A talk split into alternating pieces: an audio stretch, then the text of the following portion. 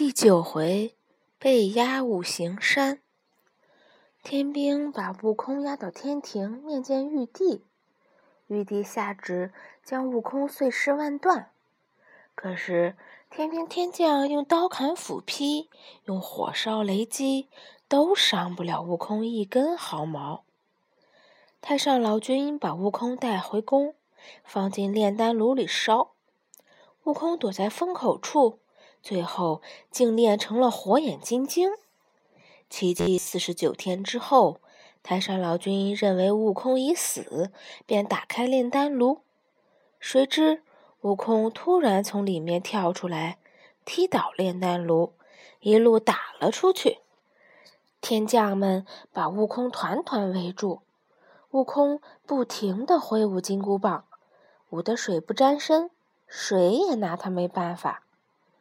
玉帝无奈，立刻传旨，让人去西天请如来佛祖相助。佛祖带着安南迦叶来到了凌霄宝殿外。佛祖和悟空打赌说：“如果你能翻出我的右手掌，我就叫玉帝把天庭让给你。”悟空见佛祖的手掌只有荷叶那么大，要翻出去很容易。便抖擞精神，跳上佛祖的掌心。他大叫一声：“我去了！”就飞了出去。悟空一个筋斗十万八千里，没多久，他就看到前面不远处有五根大柱子。悟空以为到了天边，就过去在柱子上写下“齐天大圣到此一游”八个字。还在柱子下撒了泡尿。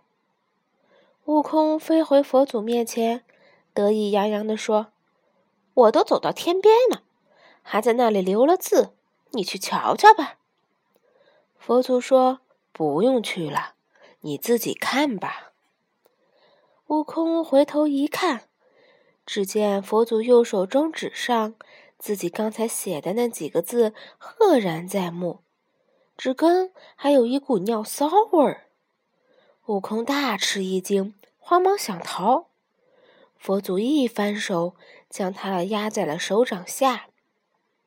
那五指变成五座连体大山，叫做五行山。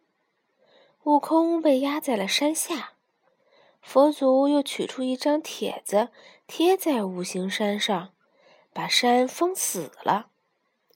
被压住的悟空无法动弹，只能露出头和手。